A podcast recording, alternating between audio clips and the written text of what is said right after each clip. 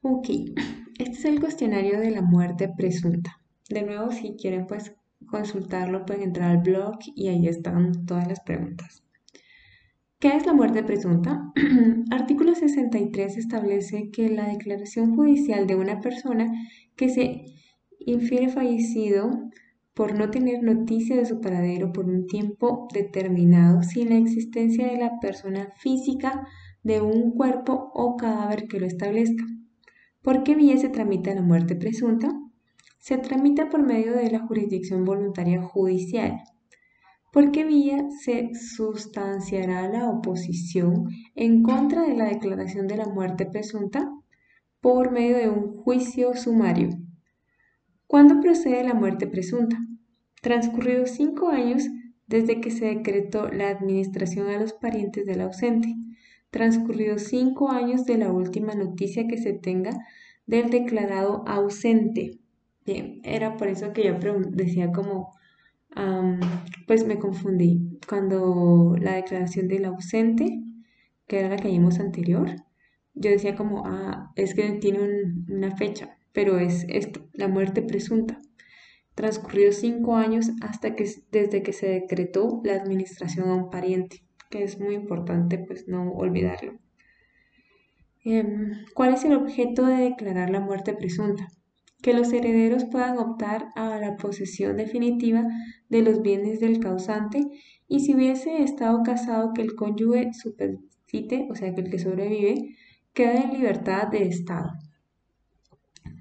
¿Cuáles son los efectos de la muerte presunta? Pues tiene dos efectos, patrimoniales y personales.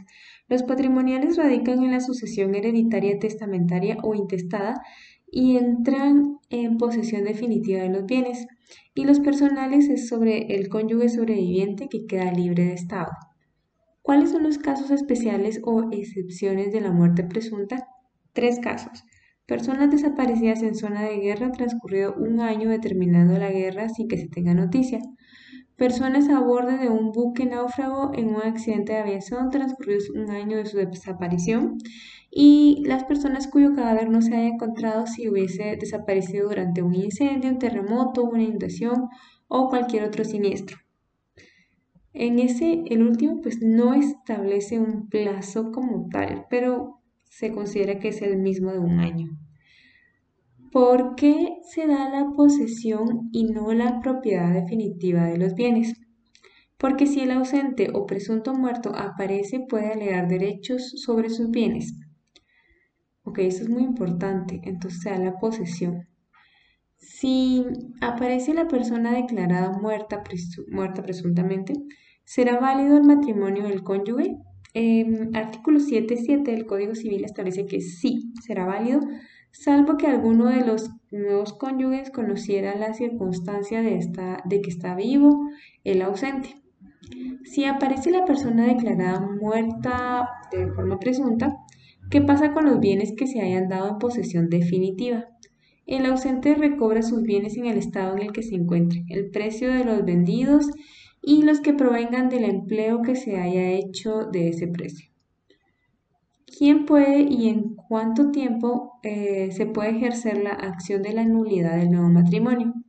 Artículo 77 del Código Civil establece que la acción de nulidad corresponde al ausente o al cónyuge que haya ignorado al casarse de que aquel vivía. Esta acción prescribe a los seis meses contados para el ausente desde la fecha en la que tuvo conocimiento del nuevo matrimonio y para el cónyuge a los seis meses desde que supo de la supervivencia del ausente. Si aparece la persona declarada muerte presunta, ¿qué pasa con los bienes que se hayan dado en posición definitiva?